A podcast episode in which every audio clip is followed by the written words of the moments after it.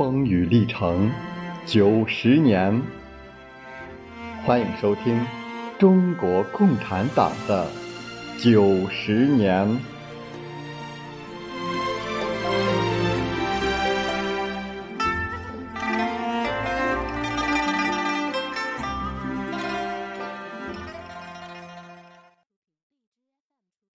一九二五年六月至七月间。同蒋介石有密切关系的国民党新右派戴季陶，先后出版《孙文主义之哲学的基础》《国民革命与中国国民党》等小册子，反对马克思主义的阶级斗争学说，要求已加入国民党的共产党员脱离一切党派，做单纯的国民党党员。对于戴季陶主义，对于西山会议派。中国共产党人发表了大量文章，进行有力的揭露和批判。中共中央还于1925年10月在北京召开执行委员会扩大会议，提出了竭力赞助左派和右派斗争和到处扩大巩固我们的党的方针，来对付国民党右派公开的反共活动。严重的情况在于。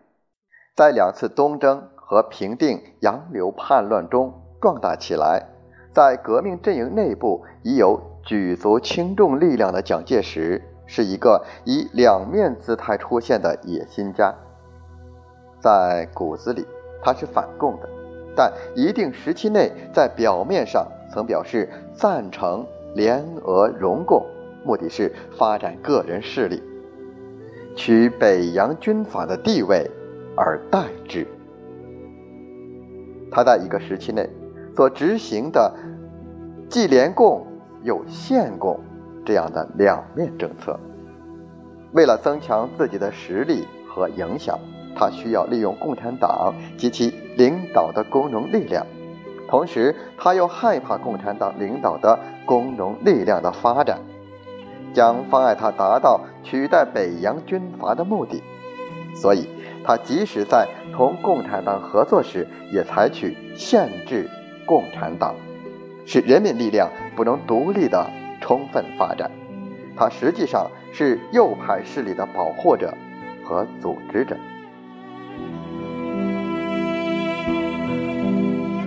五卅运动以后，革命群众运动的高潮在全国掀起，看到群众力量起来的，他的反共的活动。便逐步的加紧，戴季陶主义的出现，就是以蒋介石为首的新右派势力抬头的信号。这种新右派具有很大的欺骗性和危险性，对于缺乏政治经验的共产党人来说，一时还难以识别。面对国民党内部新老右派变本加厉的分裂活动，应该怎么办？不少共产党人认为，既然国民党右派已在公开的进行分裂活动，那么就必须进行恰当而有力的反击，遏制这种活动，来维护国共合作。可是，中共中央总书记陈独秀担心同国民党新右派进行斗争会导致国共关系的破坏，使广东革命局面陷于孤立，以致失败。因而主张用妥协退让的方法，使国民革命阵营内的矛盾得到缓解。共产国际代表也持这种意见，这样这种意见就在党内占了上风。一九二六年一月一号至十九号，中国共产党在广州举行第二次全国代表大会。各地选举的代表当中，共产党员和国民党左派占多数，因此这次大会继续坚持反对帝国主义和军阀势力的主张，坚持联俄联共、扶助农工的三大政策，并对参加西乡会议的国民党老右派分子分别给予党纪处分，这是国民党二大的积极方面。大会召开时，中共广东区委领导陈延年、周恩来等主张实行打击右派、孤立中派、扩大左派的政策，在中央执委中使共产党员占三分之一，少选中派，多选左派，使左派占绝对优势。当时实现上述计划是完全有保证的，但是中央来电不同意。结果，大会选出的国民党中央执行委员会三十六人中，共产党员只有七人，比原计划少了将近一半。国民党左派一共才十四人，右派、中派却有十五人。在国民党中央监察委员会内，右派更是占了绝对优势。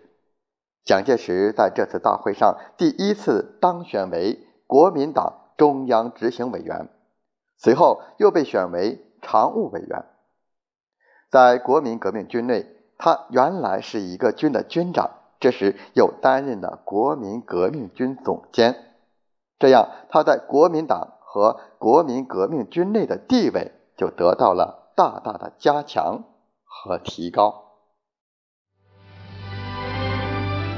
不忘初心，牢记使命。欢迎继续收听。中国共产党的九十年。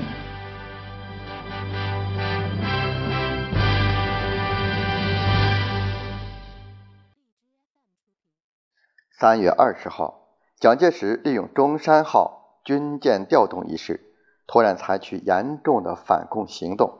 无中生有的说，共产党人撕掉中山号军舰，要劫持他离开广东。并以此为借口，在广东实行紧急戒严、监视并软禁共产党人，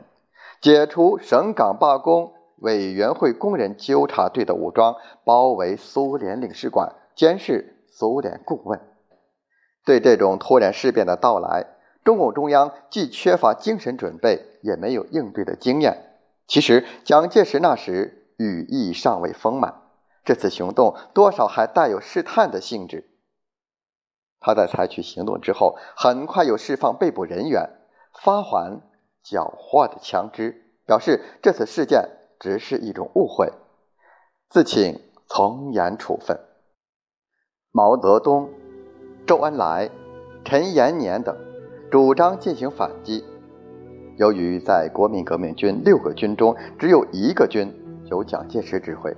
而且这个军中还有不少共产党员和同情革命的力量，这个主张是可行的。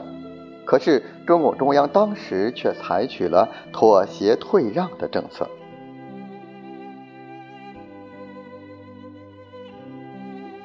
一个多月以后，在五月十五号召开的国民党二届二中全会上，蒋介石又借口避免党内纠纷，要找出一个清除误会的。具体的办法，提出所谓整理党务决议案，规定共产党员在国民党省市以上高级党部任执行委员的人数不得超过总数的三分之一。共产党员不能担任国民党中央各部部长，加入国民党的共产党员名单应该全部交出的。苏联顾问根据。联共中央政治局要中共党员继续留在国民党内的方针，在未同中共中央协商的情况下，同意了蒋介石的要求。于是，担任国民党中央部长的共产党员就只得辞职。共产党在国民党党务方面变得毫无地位，而蒋介石却担任了国民党中央组织部长兼。军人部长，随后又当上了国民党中央常务委员会主席和国民革命军总司令，在南方成为掌握最高权力的人物。从中山舰事件发生以后，蒋介石的立场已转到大地主、大资产阶级方面，共产党的一些领导人在阶级关系的分歧上却犯了公式化、定型化的错误。不懂得人是会变的。蒋介石已经公开到逐步的实行反共的步骤时，他们仍然把他视为中派，不敢同他进行坚决的斗争，害怕会导致破裂。